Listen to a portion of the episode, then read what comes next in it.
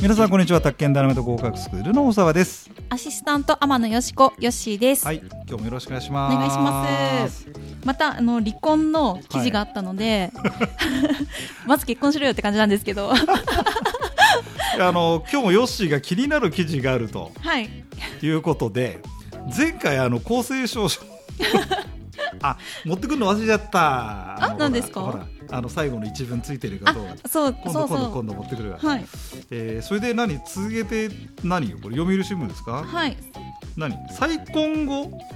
出世、の離婚してねえのに再婚関係ねえじゃねえかみたいそう、でもそういう未来のことばっかり考えてます。なそうだよね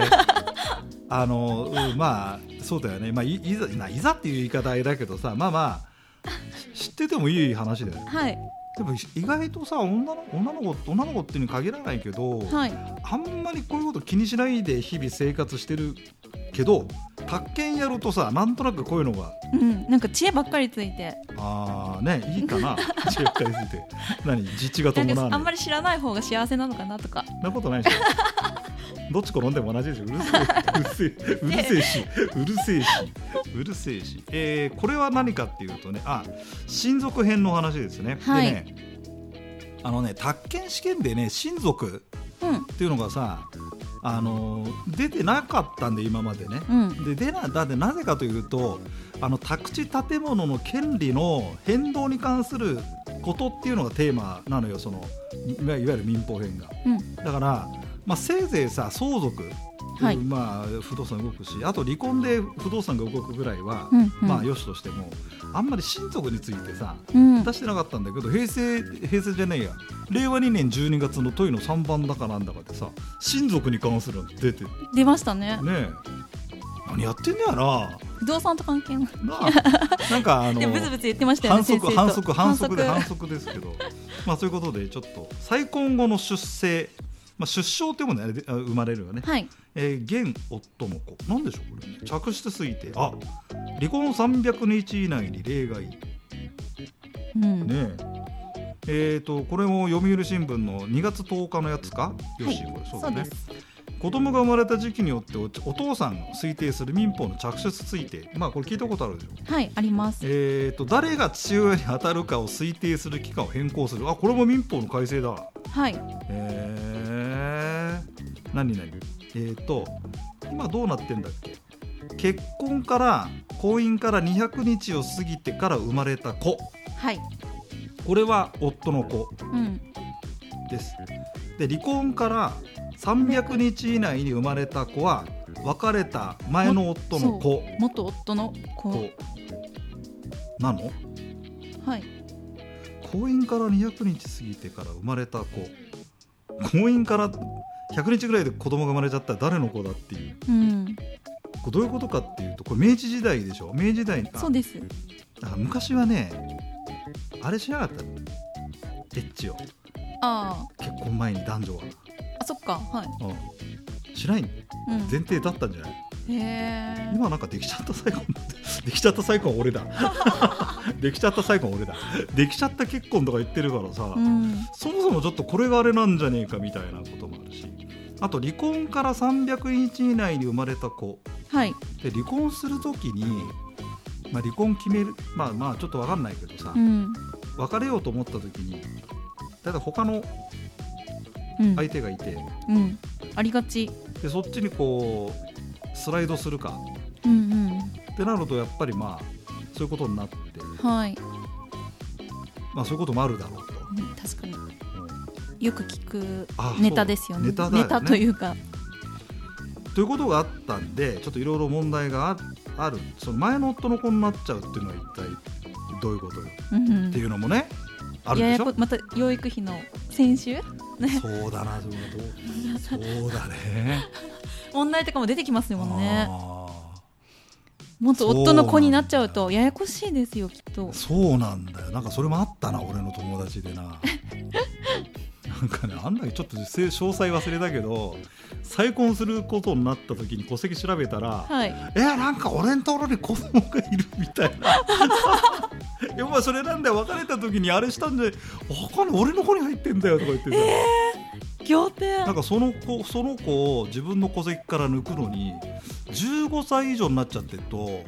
なんか親が勝手にできないとかなんかいろいろあってさへなーんかね10なんかね大変だったよそれ14歳の、で前の奥さんの方の協力がないと抜けないっつってさなあんでー抜きたいのって言ったら今度結婚する女の子が戸籍見てあんたのところに子がいるのが嫌だみたいなまだそんな話になったらしくなんかぐちゃぐちゃあーぐちゃぐちゃあありがちじゃんなんかありこがうちぐちゃぐちゃしててでその彼はその今度結婚する女の子の言いなりになってしまうでしょ大体。うんうんうんう大ん体ね、でやっててさで前の奥さんに電話してその子供えさその男の人バカそうなのそれで奥さんに電話してさで大体離婚した相手が幸せになることは望みますか女子はどうですか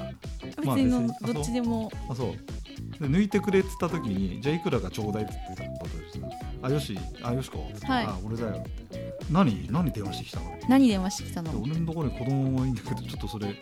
お前の方の戸籍に入れてんだよああ なんで奥さんがそれをやんなかが謎謎だったのあうんうん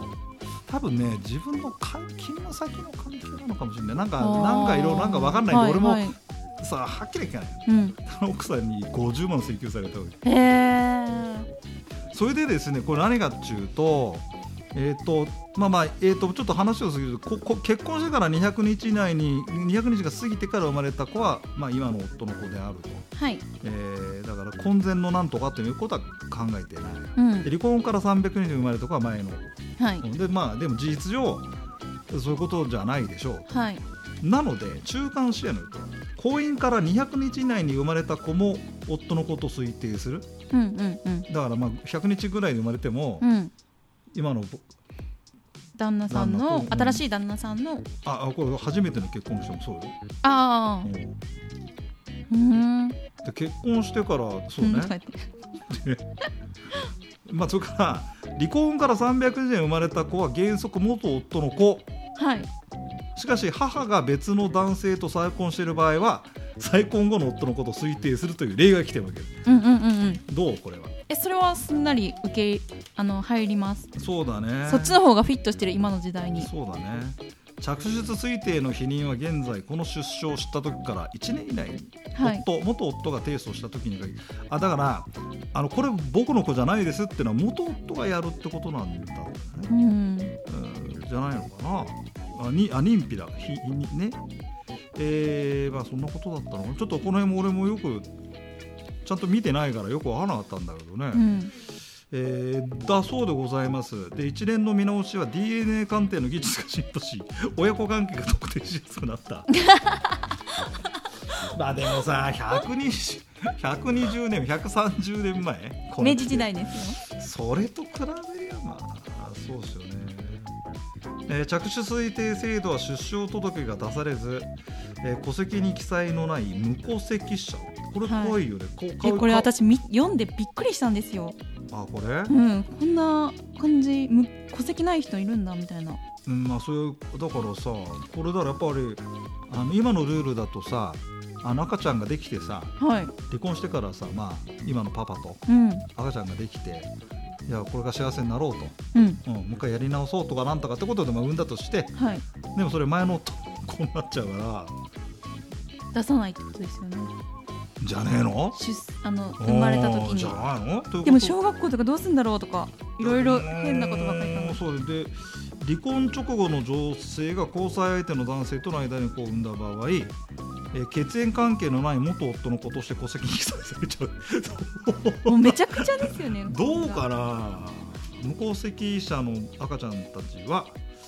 だからひ一応ひ法的にはいないことになっちゃうのかえですよねうん存在が認められてない感じですよねねなんと現在901人えそんなにいるって本当びっくりしました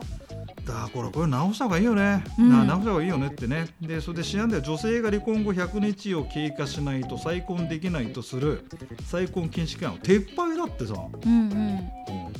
そうだよね、 DNA あの鑑定、検査がうん、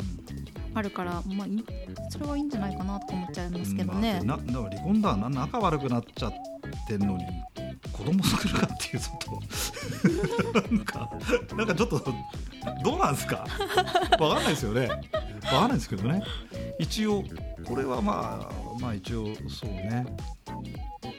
こういうのがあるんだって、はいはい、ちょっと気になりましたが、はいえーということで今日はですね、えー今回はね明治時代に着出推定制度が設けられて以降初めての見直しって、まあ、遅えよ遅い